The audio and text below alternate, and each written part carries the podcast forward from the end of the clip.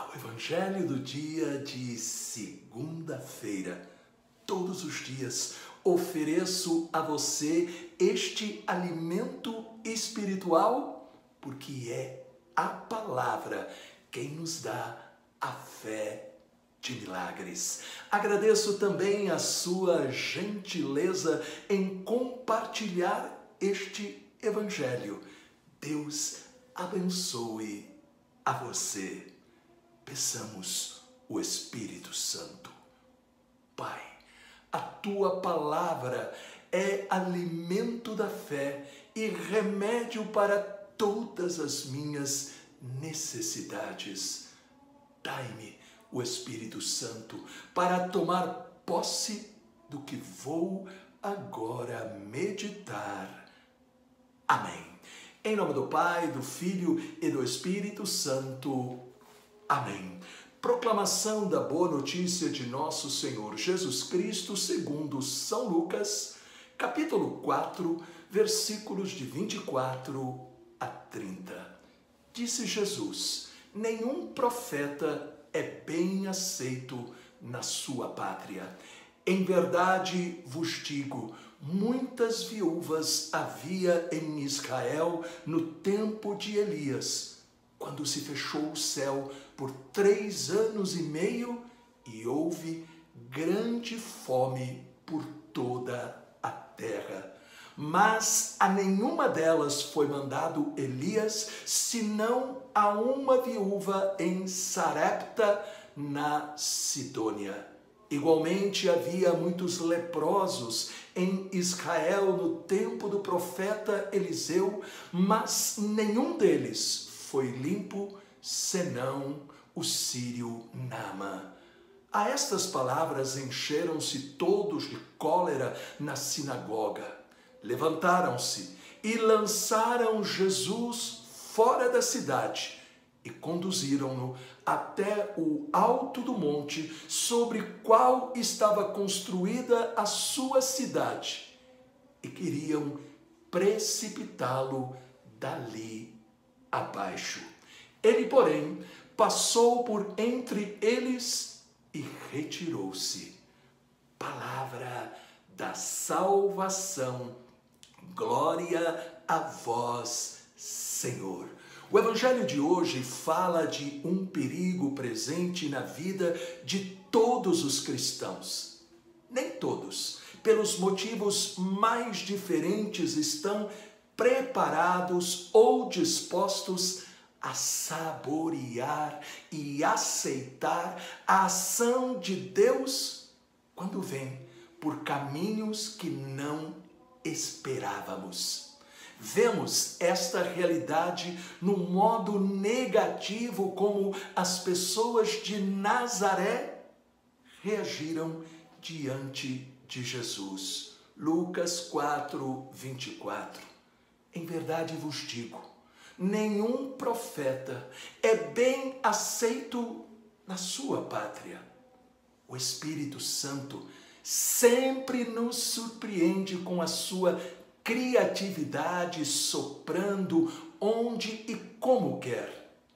Por isso, devemos estar preparados a deixá-lo agir com liberdade, e isso não é fácil.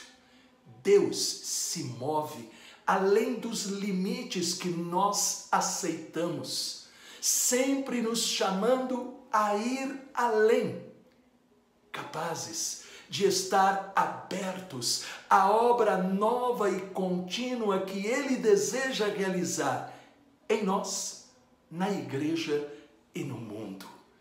Deus se manifestou na pessoa de Jesus, seu filho, e foi rejeitado, porque quem o estava ouvindo e vendo os sinais não queria dar um passo à frente.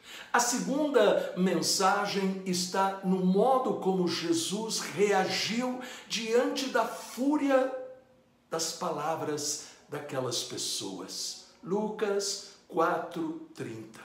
Ele passou entre eles e retirou-se.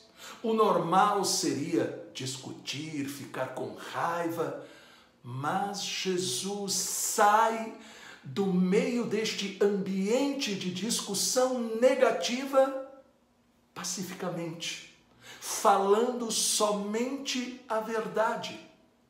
Sempre existem pessoas em nossa família ou relacionamentos que questionam a nossa fé.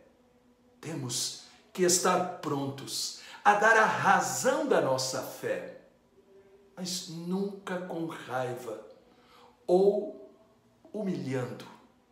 Diante da multidão enfurecida, seja real ou imaginária, passemos por ela em paz e tranquilidade, usando Jesus como nosso guia.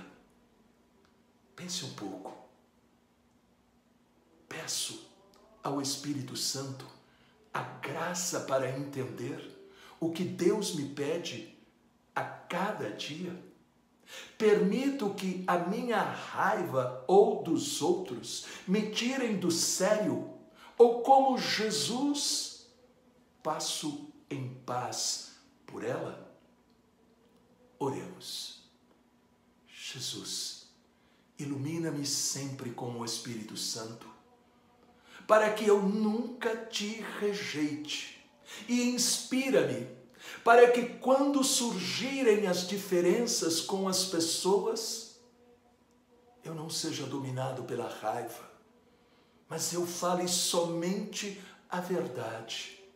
Ajuda-me a passar pela raiva com paz e tranquilidade.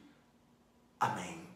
Com a intercessão da doce Virgem Maria e de São José, abençoe-nos o Deus Todo-Poderoso. Em nome do Pai, do Filho e do Espírito Santo. Amém.